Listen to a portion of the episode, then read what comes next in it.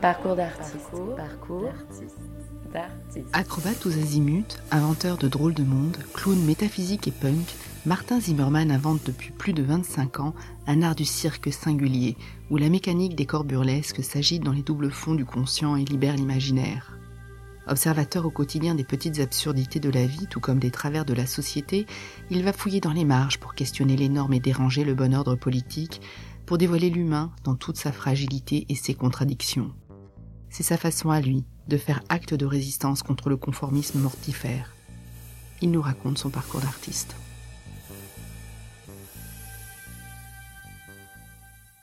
Bonjour Martin Zimmerman. Bonjour Benola.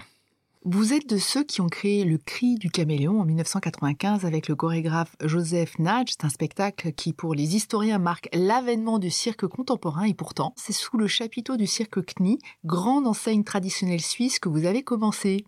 À quel âge et comment êtes-vous entré en piste? J'ai grandi dans un petit village en Suisse qui s'appelle Wildberg. Il n'y a pas beaucoup de culture, c'était la culture plutôt populaire, des fêtes du village. C'était peut-être euh, un musée, mais il fallait prendre la voiture pendant une demi-heure pour aller ou une heure pour aller dans, dans la prochaine ville qui s'appelait Winterthur.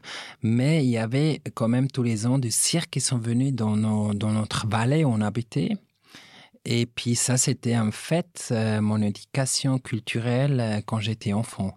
Je me souviens de moment à partir des 6-7 ans où mon père m'a amené la première fois dans un cirque j'ai découvert cet univers et, et, à partir de là, c'était l'amour fou de ces, ces gens qui, ces saltimbanques, qui savaient faire des tas de choses, qui parlaient des langues, qui voyageaient, qui avaient leur caravane, qui, je m'imaginais évidemment toute une vie euh, intéressante qu'ils vont avoir et, et je me suis dit, mais c'est, ça que je veux faire un jour dans la vie. Et j'étais encore petit, mais c'est à partir de là où j'ai commencé vraiment à m'intéresser de, de l'art de, de cirque, en gros. Je voulais apprendre à jongler à la maison, je voulais faire des tours de magie, je suis allé à la bibliothèque chercher des livres, j'ai... D'abord, c'était très autodidacte parce que on n'avait pas d'école de cirque dans le coin et on n'avait pas d'endroit pour euh, prendre des cours et tout ça, des danses ou quoi que ce soit. Et après, le jour où j'ai vraiment commencé à m'intéresser de jonglage, à rêver et tout ça, j'ai lu dans un journal local qu'il y a justement un, ancien jongleur qui s'appelait Czeki Lupescu Kni, qui, qui c'était écrit dans le journal, un grand jongleur qui a jonglé à Las Vegas, qui était sur scène avec Fred Astaire et tout. Il habite maintenant euh, dans le village à côté de nous. Et j'ai lu ça, j'ai dit, mais, mais c'est incroyable, il faut que je le rencontre. J'ai pris mon vélo euh, tout seul à, à 8 ans et puis j'allais, j'allais au village à côté et j'ai frappé à la porte de ce monsieur. C'était un, vieux monsieur courbut. Puis derrière, je voyais des perroquets, des petits singes, des tout euh, dans, l'appartement. Je me dis mais c'est quoi ce truc? Et, le monsieur il m'a, m'a dit vous tu veux quoi? Et puis j'ai dit mais vous êtes un grand jongleur. Euh, je voulais vous rencontrer. je suis un un, gamin qui habite ici et que j'ai envie d'apprendre à jongler. Et puis il m'a regardé, il m'a dit mais ok, mais ça veut dire quoi? Ça veut dire que tu veux vraiment t'y mettre? Et puis j'ai dit oui, mais je cherche quelqu'un qui m'apprend. Puis il me dit ouais, mais tu viens la semaine prochaine. Je vais chercher un lieu euh, tu viens, puis je te montre deux trois passages, et puis après on verra. Après, donc, j'attendais le mercredi l'après-midi. Je suis allé euh, là-bas, puis il m'a montré deux, trois passages et j'étais hyper fasciné. Puis après, à la fin, il m'a dit, écoute, euh, ça coûte quand même quelque chose si tu veux prendre des cours. Euh.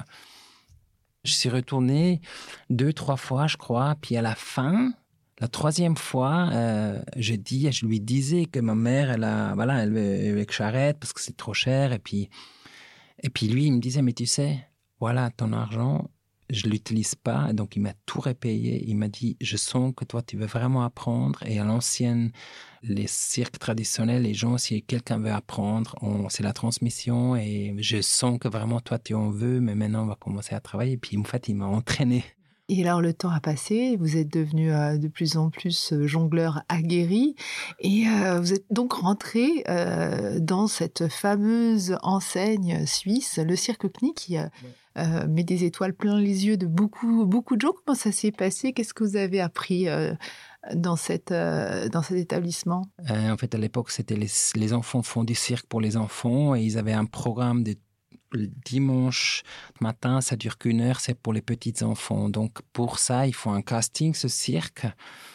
Et ils prennent des, des enfants de leurs propres enfants qui se mélangent avec des enfants de l'extérieur. Donc, j'ai passé ce concours et été pris. Euh, c'est comme ça j'ai commencé à, à 9, à 9, 10 ans. Je crois que j'avais 10 ans.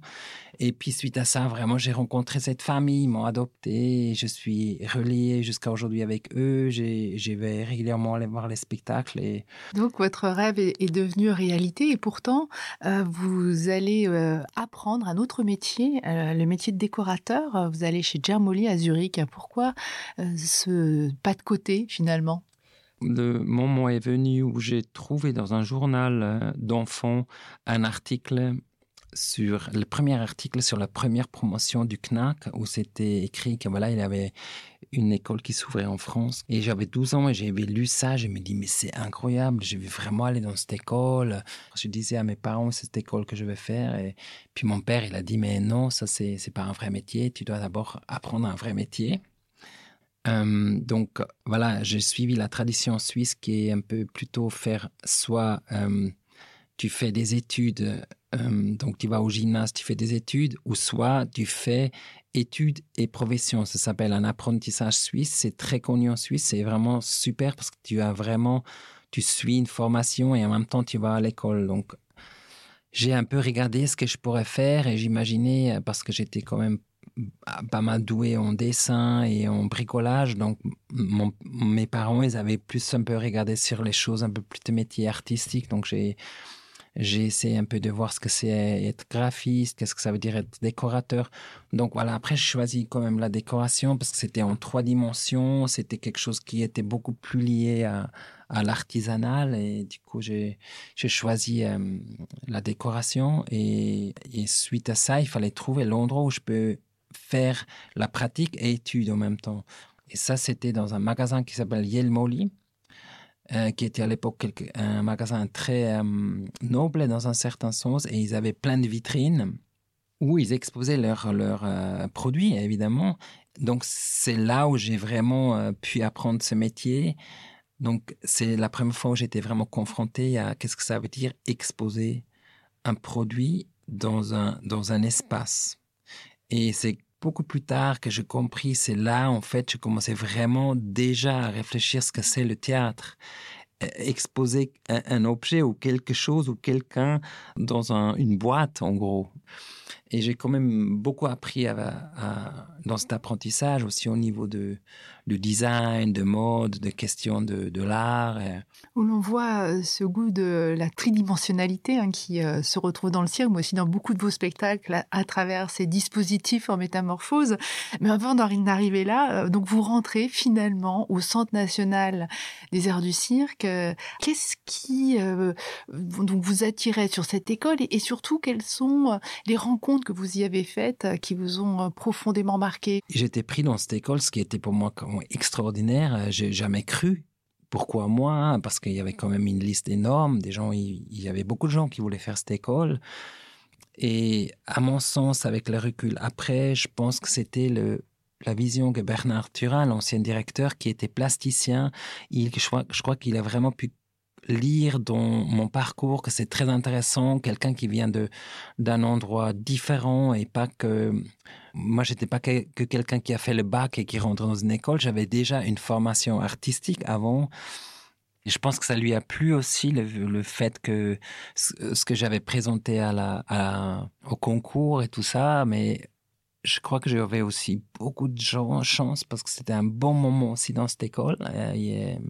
L'art du cirque a commencé à vraiment être euh, intéressant pour plein de d'autres chorégraphes, pour les chorégraphes de comme Natch, comme Découfflé, comme euh, on avait même des intervenants de, de Pina Bausch, on avait notamment aussi euh, des intervenants comme Catherine Germain et pour moi c'était vraiment les deux personnes, je veux dire Joseph Natch et Catherine Germain, je crois qu'ils m'ont le plus marqué dans mon parcours à l'école je crois que Catherine, elle, Catherine Germain, elle a vraiment compris que j'avais un monde euh, enfantin à l'intérieur et j'avais quelque chose de très fragile aussi que je cherchais et que j'étais pas forcément un très bon acrobate parce que les autres ils avaient un tel grand niveau. Donc moi ça m'a jamais intéressé d'aller trop dans la technique j'étais plus plus intéressé par euh, par des choses profondes et fragiles de l'être humain déjà à l'époque.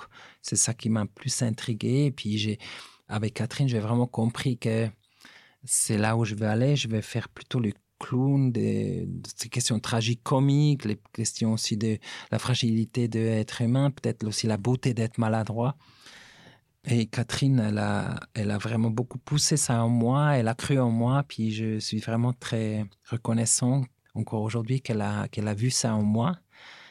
Et, et voilà, puis suite à ça, j'ai commencé à, à grandir, ouais.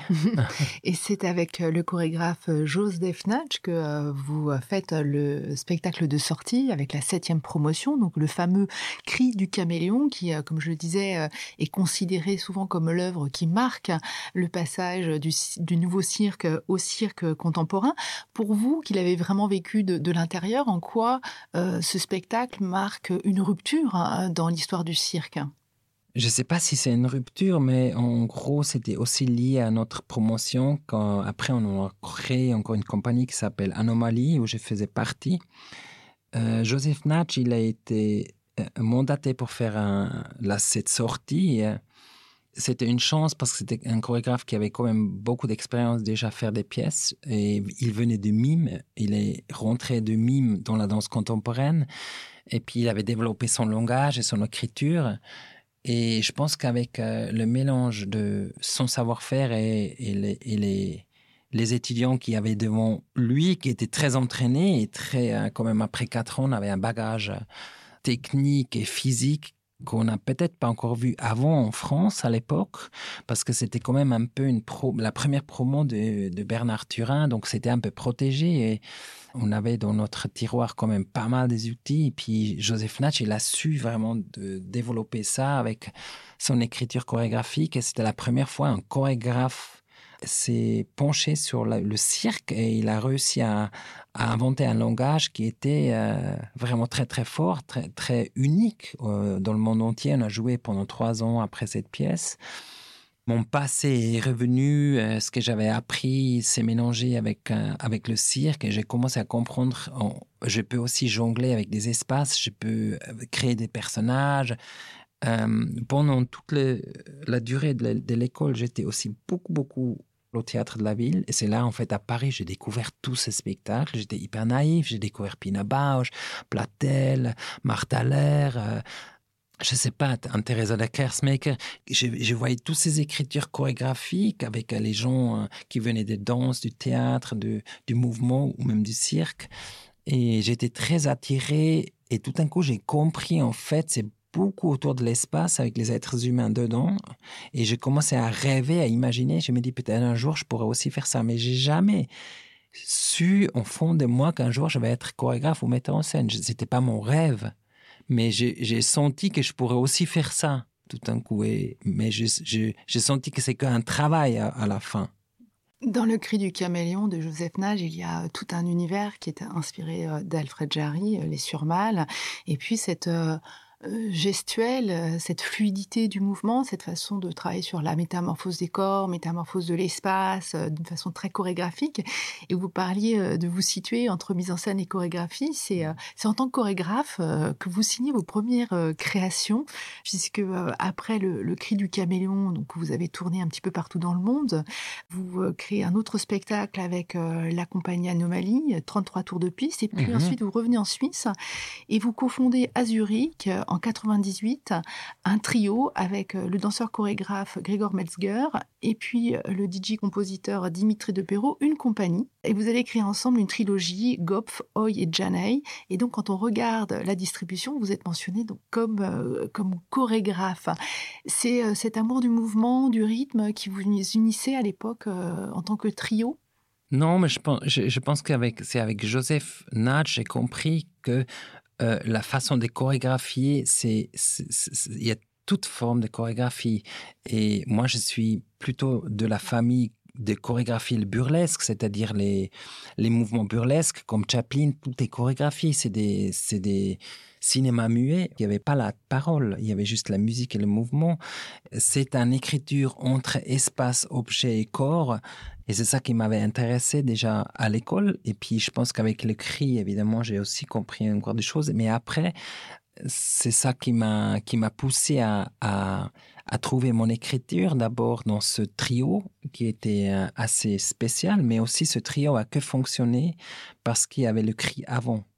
Metzger, je connaissais pas. Il est venu voir un, le Crédit Caméléon, on s'est rencontrés, il était danseur chez Béjar à l'époque, donc c'était quelqu'un qui avait quand même fait une carrière aussi. Puis Dimitri, c'était, euh, il était DJ plutôt dans la scène alternative à Zurich. On, sortait, on, rencontrait des gens et, et puis c'était un hasard. On, les, on a dit on va essayer et puis moi, j'avais quand même une idée de, très claire de décor. J'avais fait une maquette, je voulais faire une pièce, et puis je me dis pourquoi pas avec lui et lui. Et puis après, on a commencé à travailler. Alors, ce décor, euh, c'est une sorte de grosse boîte euh, composée de, cubes modulables. Et euh, vous parlez de la Suisse, et en même temps, dans ces trois pièces, on sent que la Suisse reste un paysage en toile de fond, mmh. puisqu'on on devine parfois des pistes de ski. voilà. Donc, c'est très marqué finalement par l'univers dans lequel vous avez grandi. Oui, je pense que l'époque où j'étais quand même pendant dix ans quasiment loin de la Suisse, j'avais besoin de retrouver euh, mes racines, euh, d'où je viens, et j'avais besoin aussi de redécouvrir la Suisse parce que je suis devenu presque français. Hein. J'étais dans une école française, je tournais avec des compagnies françaises. À l'époque, on n'avait pas les portables, donc euh, moi, c'était un, téléphone par mois avec, avec ma mère qui durait deux minutes, c'est tout. Sinon, on s'écrivait des lettres. Paris, Zurich, c'était des distances pas du tout comme aujourd'hui. C'était et puis le train était cher et puis moi je rentrais pas, j'avais pas d'argent. Donc euh, je pense que c'était quand même ça. Je voulais retrouver mes, racines. Euh.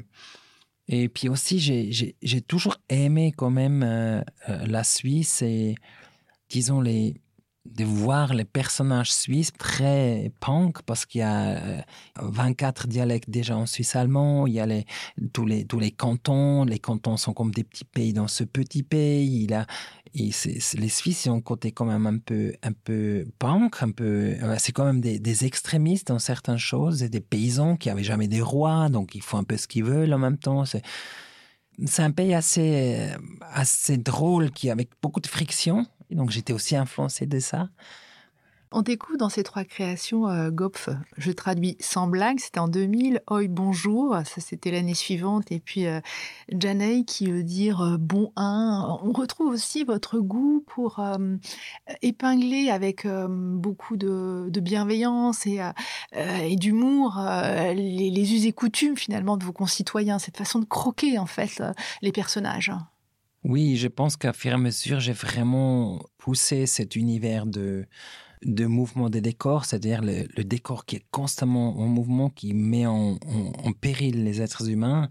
Et aussi, j'ai poussé le, le, fait que je voulais vraiment créer des personnages ambigus, bizarres, hein, des, des personnages borderline, des personnages qu'on voit euh, si on est assis dans un café, si on vraiment regarde les gens, on est tous fragiles. Hein. les gens sont fragiles, les gens sont incroyables. Ils sont, ils sont, c'est bouleversant si vraiment on rencontre et on regarde vraiment les gens. C'est violent, c'est, c'est en même temps touchant, c'est drôle, c'est, très tragique comique parce qu'ils sont tous en train d'essayer de survivre dans ce monde comme des rats. Et puis, profondément, j'aime l'être humain. Je pense que c'est quelque, quelque chose qui me fascine jusqu'à la fin de ma vie.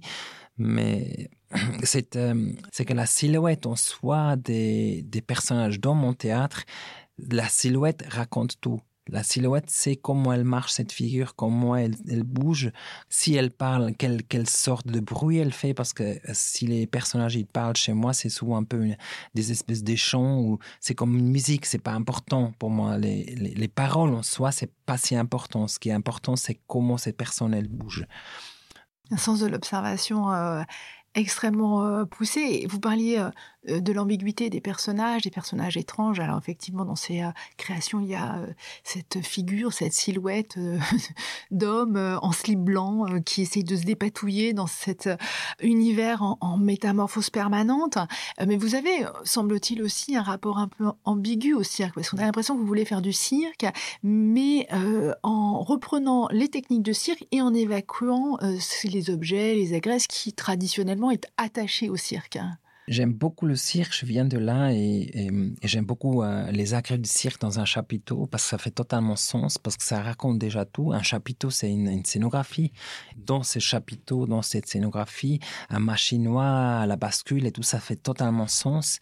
Mais si on travaille dans un théâtre frontalement, et pour moi, ça fait pas de sens de retrouver des objets de cirque. Je trouve ça euh, très bizarre pour moi à chaque fois quand je vois ça. donc, je préfère de, de vraiment euh, inventer un espace où on peut travailler avec euh, le corps du cirque et inventer un nouveau truc avec euh, cet espace. Donc c'est vraiment une invention qui m'intéresse à chaque fois, mais je néglige pas du tout la technique du cirque parce que je l'aime. Euh, j'aime aussi la technique des danses, j'aime toutes les techniques en fait. J'aime quand les gens sont éclectiques ou savent faire le plus de choses, parce que côté, côté clown aussi, les clowns ils savent tout faire. Donc j'ai assez vite banni les objets de cirque. Dans mon premier spectacle, j'ai plus jonglé, j'ai arrêté de jongler, j'ai laissé les balles. J'arrivais au, au, sommet avec les cris du caméléon, avec les techniques du cirque, et je voulais pas faire ce qu'ils font les autres. Je voulais vraiment trouver ma propre voie et inventer un théâtre à moi et tenter ça, ouais. Cette technique de cirque, vous l'explorez particulièrement euh, avec euh, Choufou Chouf. C'est une création de 2009 que euh, vous faites avec le groupe acrobatique de Tanger qui maîtrise alors là à haut niveau les fondamentaux de l'acrobatie, c'est-à-dire le travail sur les épaules, le main à main ou tout simplement ces, pyramides très très impressionnantes.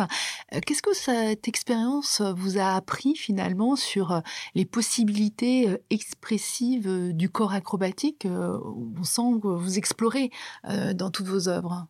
La côté très difficile pour moi, c'est dans cette, création avec le groupe acrobatique de Tanger, c'était comment on peut trouver d'autres pistes que, montrer leur pyramide, parce que c'était presque des, c'est presque traditionnel dans un certain sens leur technique comment on peut trouver encore d'autres pistes parce que c'est des gens qui n'ont pas forcément suivi une formation de cirque euh, comme nous on l'a eu euh, en France ou ailleurs, mais euh, ils avaient une ouverture, un soif d'apprendre, donc il fallait inventer de nouveaux trucs avec eux. Et, et ça s'est très bien passé parce que le choix des décors que j'ai pris était correspondait tout à fait à, leur technique. Donc c'était, ils, pouvaient partir, revenir, ils pouvaient monter sur les tours, ils pouvaient travailler sur une sorte de médina en mouvement. Donc le médina, leur propre endroit d'où ils, sont, où ils, sont à la maison, en gros. Et j'ai voulu travailler sur le côté de leur quotidien et trouver des choses touchantes, mais aussi des choses euh, peut-être un peu politique aussi, sans trop rentrer dans le détail, mais aussi c'était quand même la première fois où, j'ai pu euh, réfléchir par rapport à une, une, groupe existante dans un, dans un autre pays. Euh, parce que c'est n'est pas des individus, c'était quand même des individus et un groupe. Le groupe était presque plus important que les individus. Il y a dans ce spectacle ce mélange de quotidien et puis euh, l'affirmation d'un langage acrobatique euh, qui est extraordinaire, qui euh, fait surgir de, de, la magie, qui fait surgir aussi parfois de, de l'absurde.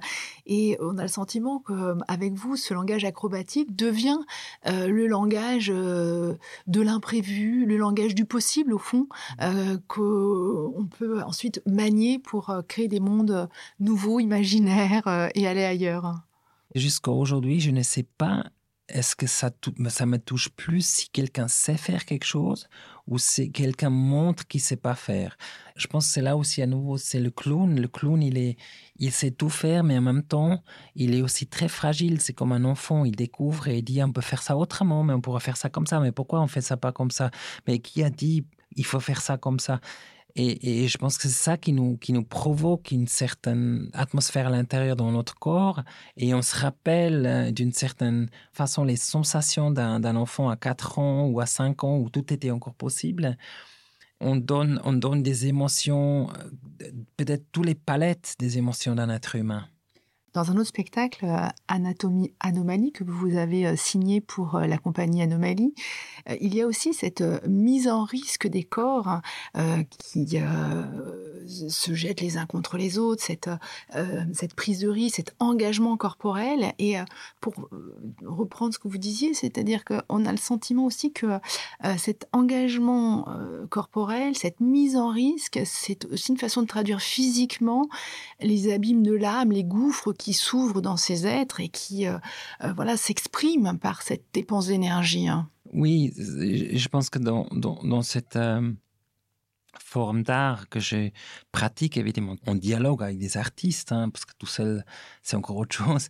Mais ce dialogue, c'est aussi lié à beaucoup des impros, à, à, à j'écris un cadre très clair et là-dedans on fait des impros mais c'est toujours lié aux, personnes même qui travaillent avec moi. Donc, je travaille beaucoup sur la psychologie de la personne sans que ça devienne trop euh, dans la tête, mais ce profil psychologique de cette personne, je la détourne, je, je, travaille avec ça et puis je, je la personnalise pour la personne même pour qu'elle puisse se sentir bien là-dedans. Et du coup, la personne, elle donne énormément beaucoup de sa propre dans son, propre savoir-faire, mais elle se dépasse peut-être aussi un peu, ou elle, elle va vers les limites. Si je fais une création, ça dure un mois où là, ça devient intéressant parce que là, le masque tombe. Là, les personnes, ils sont vraiment eux-mêmes. Avant, ils ont peu encore pu euh, euh, tourner autour du pot. Quand la personne commence vraiment à, avoir du mal à, à être là quasiment, où, où elle, arrive à un moment où elle, elle, elle, sent qu'elle elle doit montrer vraiment qui elle est, parce que c'est très difficile d'être soi-même et montrer ça en face de quelqu'un. Et c'est là où je peux commencer à vraiment travailler et à faire la rencontre. Et c'est là où il y a de l'humour aussi, évidemment, là c'est là où il y a les, les, larmes, il y, a, aussi la, les choses qui sont dures, qu'on a vécues, qui sortent. Mais, mais en fait, en gros, c'est que du matériel à la fin qui est très positif parce que c'est ça qui nous touche, c'est humain, c'est très humain aussi d'être fragile. C'est bien cette euh, fragilité que euh, vous mettez en scène dans Opera euh, Opie, c'est une œuvre de 2008 hein, mmh. où on voit des couples qui sont d'abord sur un plateau assez dangereux puisque c'est un plateau qui, qui bouge mmh. et donc ces couples vont être confrontés à l'irruption d'un élément étranger, que ce soit un objet, que ce soit un autre personnage, etc.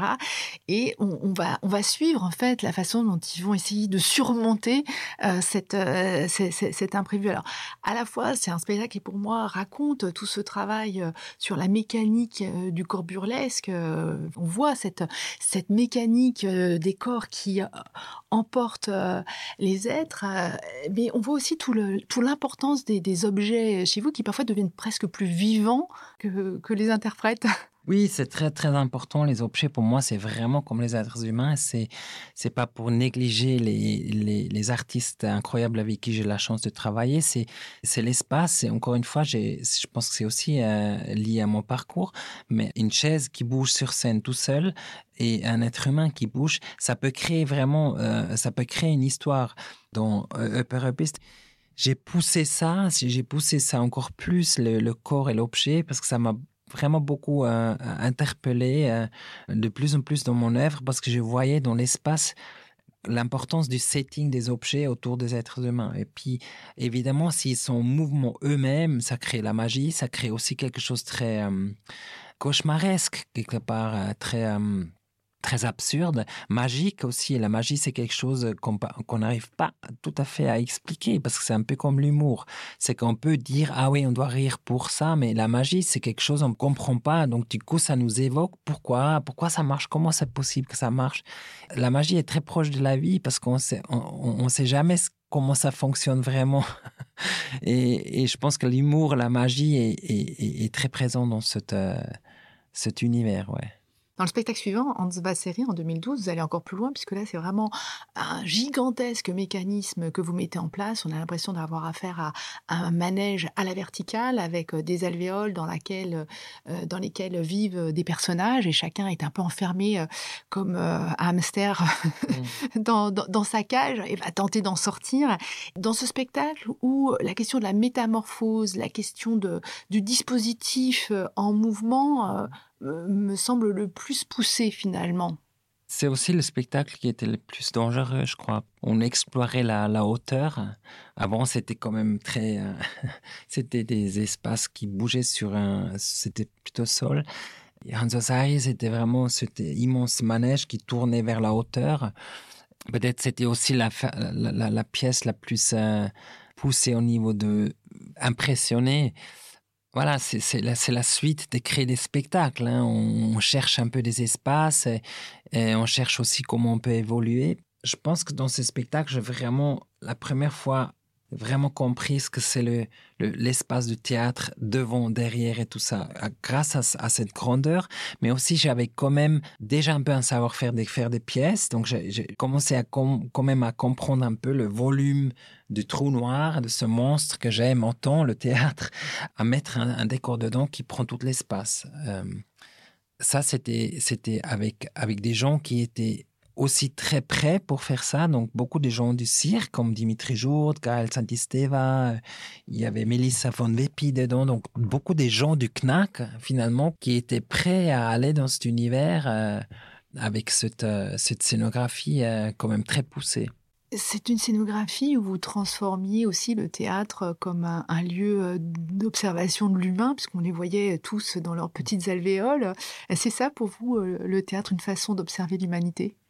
On observe l'être humain pendant un certain temps qu'on est au théâtre et, moi je, veux que les, spectateurs se sont aussi proches de ces personnages ou proches de cet univers pris par ce, qu'ils voient devant eux mais qu'ils soient aussi questionnés mais pas que qu'ils soient aussi euh, qui sortent et qui ont envie de, bouger de faire des trucs. Et je pas mon théâtre c'est pas un théâtre euh, politique où les gens sortent et puis ils sont tristes et ouais. Non j'ai quand même euh, quelqu'un gay et puis je pense que j'ai quand même malgré tout mes spectacles sont grinçants je pense. Mais c'est quand même le but pour moi de faire des spectacles aussi qui où les gens sortent et sont ils ont été éblouis et puis où ils ont pu rigoler mais aussi se questionner eux-mêmes sur ce qu'ils sont en train de vivre dans leur euh, dans leur parcours de vie il y a beaucoup d'autodérision, effectivement, dans, vos spectacles, Martin Zimmermann. Est-ce que euh, c'est parce que vous êtes un pessimiste qui pense qu'il vaut mieux en rire qu'en pleurer? Oui, je, c'est un peu dur ce que je dis, peut-être, mais je suis un peu pessimiste. Heureusement, j'ai trouvé euh, le cirque, j'ai trouvé ce théâtre avec ce personnage, avec. Euh, en gros mon, mon, monde avec qui je peux partager avec d'autres artistes. Sinon, je pense que je ne serais pas là. Je pense que je ne serais plus là. Je pense que ça m'aide à, voir la, la vie un peu plus euh, dans, une, dans une lumière un peu plus ludique peut-être aussi. J'arrive à, à supporter la vie si je dis mais tout le monde c'est en fait comme des personnages de clowns et, tout le monde, c'est des gens extrêmes, euh, même si c'est des gens que j'aime pas ou c'est des gens que j'ai, j'ai du mal à les comprendre.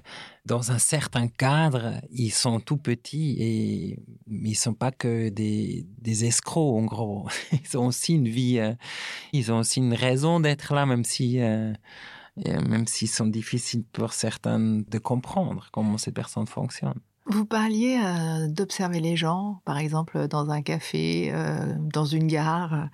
Euh, comment comment démarre finalement une création? C'est quoi c'est quoi l'étincelle? Et après comment se construit le processus hein? Moi, je n'ai vraiment pas de règles. Il y a mon dialogue que j'ai avec ma dramaturge qui s'appelle Sabine Geistlich, que j'ai rencontré dans une situation très difficile dans ma vie. J'allais pas bien psychologiquement, donc j'ai été vraiment euh, en train de, de, tomber. Et du coup, j'avais, je cherchais quelqu'un qui m'aide. Je cherchais un psychologue ou une psychiatre ou un psychiatre qui peut m'aider.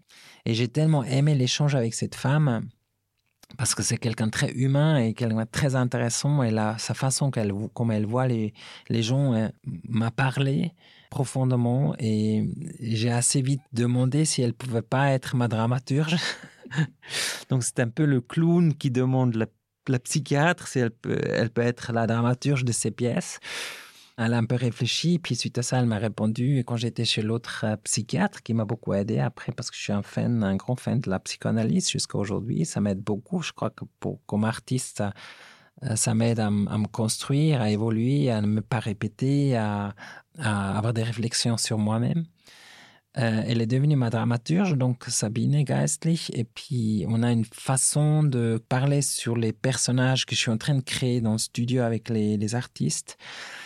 Elle m'écrit des textes que je peux utiliser, elle revient dans le studio un peu voir, mais c'est surtout chaque semaine, je, je la retrouve dans son cabinet où, on- où je dois parler un peu près ce qui se passe dans le studio. Donc ça me permet à trouver des mots ce qui est très difficile quand tu travailles son texte, à trouver des mots, ce que tu es en train de faire. Mettre des mots sur des images. Des mots sur les images, mais sans le- l'intellectu- intellectualiser trop, euh, que ça reste très brut, très direct. Très, euh, En fait, ça m'a permis de, de, de grandir, de trouver des mots pour ce que je suis en train de faire. Je pourrais pas, sinon je pourrais même pas parler de, vraiment de mon art parce que je, j'aurais pu toujours dire ah non, je vais pas parler, c'est mieux de ne pas parler parce que je voulais pas rentrer dans ça. Je voulais vraiment me, m'affronter et trouver des mots et avoir un dialogue avec euh, avec les artistes avec qui je travaille.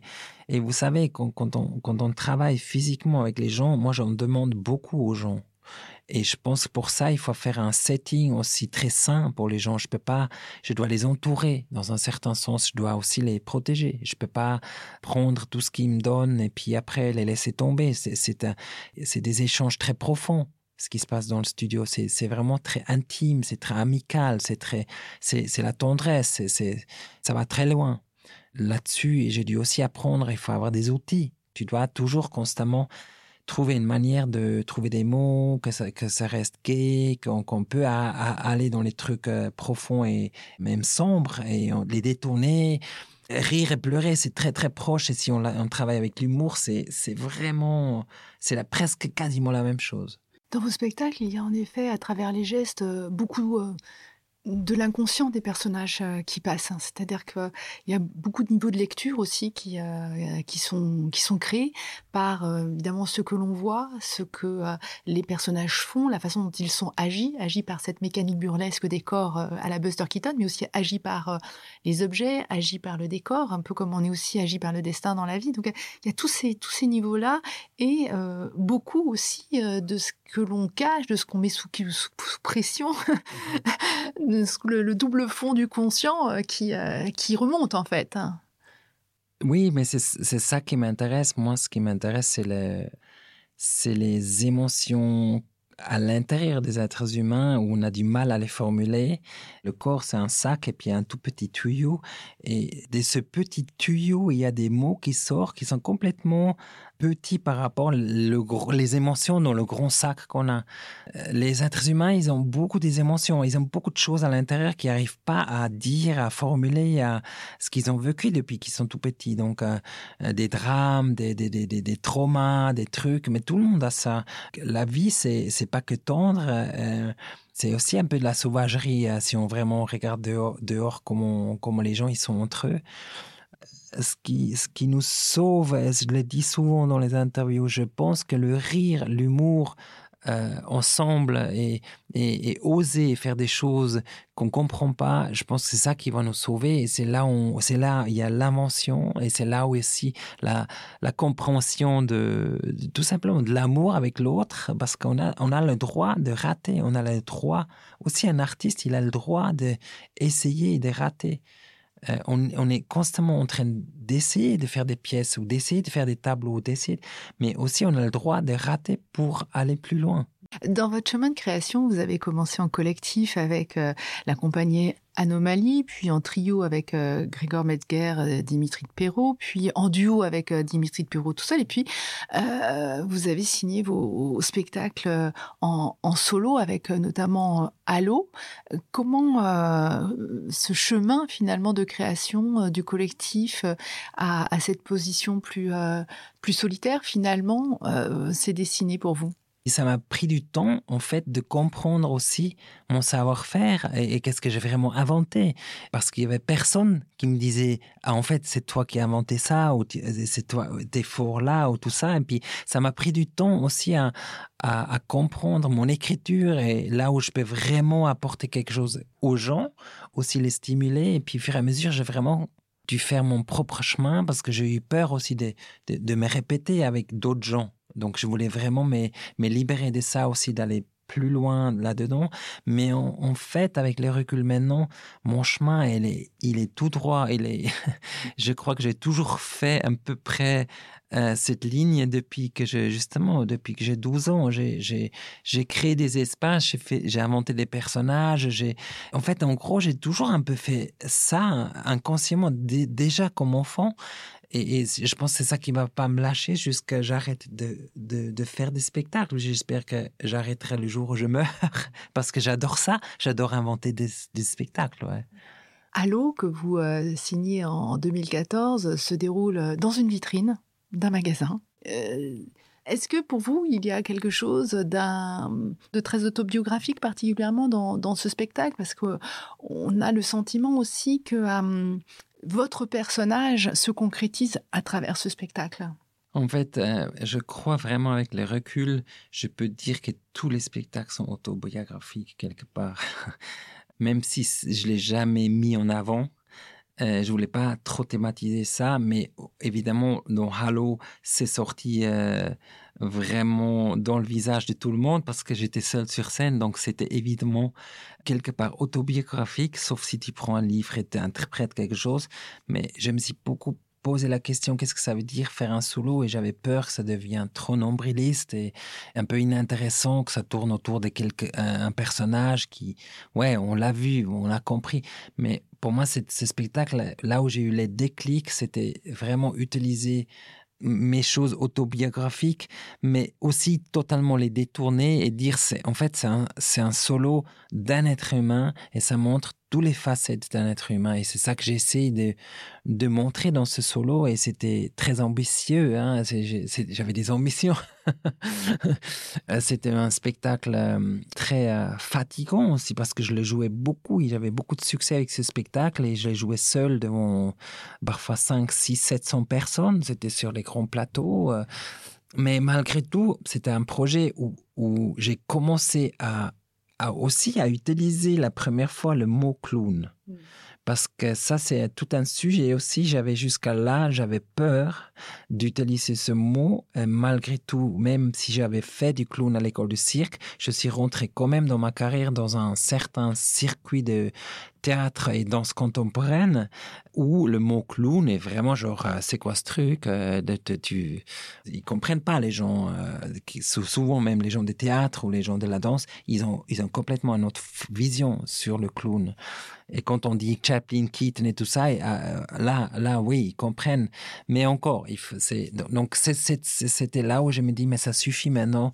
Le clown a sa place, il est super important. Et, et moi, je suis clown, en fait. C'est ce spectacle qui marque euh, le retour du clown, de votre clown euh, sur, euh, sur scène. Et il ne quitte plus la scène d'ailleurs, parce que si on regarde vos dernières créations, que ça soit Anne Zweidrei en 2018, où là vous questionnez à la fois l'autorité, la soumission, la liberté, que vous confrontez à ce monde un peu aseptisé, avec des conventions assez strictes, des codes sociaux très précis. Donc on sent que le questionnement de la norme à travers le clown est là, mais euh, on le retrouve aussi en 2020 avec euh, Goodbye Johnny, où là vous êtes euh, vous intéressez à la question de l'exclusion, à la question des discriminés, des défavorisés, des blessés. Donc qu'est-ce qu'on fait avec ces corps marginalisés, ces corps exclus, ou tout récemment encore avec Danse macabre, où là ça se passe carrément dans une déchetterie, où on a un trio de, personnages qui vont essayer de, s'inventer une, une existence. Et cette déchetterie est à l'image de notre société, c'est-à-dire c'est le rebut de notre société on y met euh, à la fois les objets, euh, les objets et les, êtres. Et euh, dans ce clown que vous que vous utilisez sur le sur scène, il y a une dimension de, subversion, de résistance qui me semble très forte. Oui, c'est tout à fait juste. En fait, ça me touche beaucoup ce que vous dites parce que il y a une tournure dans ma vie où j'ai vraiment eu un peu la rage contre certaines institutions qui baissent le cirque, qui baissent le savoir-faire du cirque, qui disent le cirque c'est moins important que l'opéra, la danse et, le théâtre, et notamment aussi la figure du clown et tout ça. Et puis j'ai trouvé ça tellement absurde parce que pour moi le clown c'est la, la, chose la plus importante si on a, si on respecte pas le clown qui observe la société, c'est une richesse incroyable. C'est des poètes, c'est des gens qui vont, qui ont la possibilité de voir des choses que nous on voit plus. Et ça existe depuis que l'être humain existe. Et tout d'un coup, pour moi, c'était clair que je vais vraiment me consacrer beaucoup plus à, cette, à cette question de justement de pourquoi quelqu'un est soumis, pourquoi quelqu'un doit faire la résistance, pourquoi. Mais en tout cas, ces thèmes, ils sont, ils sont extrêmement parfait pour euh, thématiser le clown, donc clown blanc, Auguste, toute cette, toute cette autorité, liberté. Euh, donc, eins, zwei, drei, donc les, trois clowns, donc clown blanc, Auguste et contre Peter, ça c'est la, la, troisième personne. La grande question pour moi, c'est que comment je peux finir cette pièce? C'est quoi la dernière image? Parce que pour moi, ces trois personnages, ils sont, c'est un triangle de pouvoir. Qu'est-ce que je montre à la fin de ce, clown blanc qui croit qu'il sait tout, qui, qui terrorise l'Auguste, qui doit faire le travail sale pour ce, ce, clown blanc, et le, troisième qui est libre, qui, qui joue l'art ou qui, qui, qui, est comme, comme quelqu'un qui n'est pas éduqué, mais qui est complètement libre, qui est un, qui est un poète libre. Les trois, ils ont besoin, chacun a besoin de l'autre. C'est ça qui, ça qui est intéressant, parce que sinon il n'existe pas. Il peut, peut pas exister quasiment. Et, je pense que c'est, c'est en fait, c'est une image que on doit accepter que le clown blanc, il sera toujours le clown blanc. Et l'Auguste, il sera toujours l'Auguste. Et le contre-pitre, il sera toujours le contre-pitre. Et c'est, évidemment injuste, mais quelque part, c'est, aussi la vérité. C'est, que quelqu'un qui vient de bas et qui tout d'un coup a la possibilité de faire des études et, va être après choper un poste très haut, c'est rare et c'est évidemment si ça arrive on est on est super content, mais c'est très rare. Il faut il faut il faut savoir c'est unique. À partir du moment où euh, vous euh, réaffirmez la présence du clown sur euh, le plateau, finalement, vous passez d'une observation des comportements humains, la façon de croquer les êtres bah, tels qu'ils sont, avec leur fragilité, leur humanité, leur méchanceté, leur grandeur, leur petitesse, etc., à aussi une dimension de critique du système, parce que le clown, il est à la fois dedans et dehors. C'est-à-dire qu'il euh, il est hors hiérarchie et donc il peut observer et il peut montrer. Et euh, en même temps, euh, comme vous dites, on ne va pas bouleverser l'ordre des clowns même. Non, mais parce que le, le trio, c'est en fait c'est comme une mini-société et, et la société, on ne peut pas la changer. Elle, elle, moi, ce que je trouve impressionnant en Suisse, c'est qu'il y a, quand même une, chose que j'observe. On essaie plus de de parler des différentes castes, des riches, de middle class et des pauvres.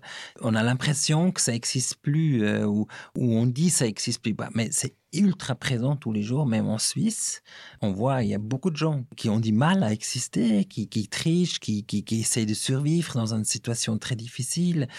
Et, je pense que c'est ça qui est difficile, c'est qu'on on, a arrêté à, regarder qui a besoin quoi, à quel moment, qui doit soutenir qui. Avec les clowns, euh, sur votre plateau, vous revenez aussi à un univers félinien où l'on voit des corps euh, très différents, où euh, on peut avoir des personnes un peu tordues, etc. Donc il y a aussi cette euh, façon de montrer l'humanité euh, telle qu'elle est, loin des conformismes, des normes, euh, du beau, du laid. Il y a cette façon d'entrer en résistance, en fait, avec cette normalisation esthétique du monde. Je, pense qu'un être humain, il est beau s'il est proche de soi-même, s'il s'il peut garder sa petite flamme depuis tout petit, s'il peut rester proche de lui, parce vous savez, c'est tellement difficile de rester soi-même, on avoir un dialogue avec quelqu'un ou parlant avec quelqu'un.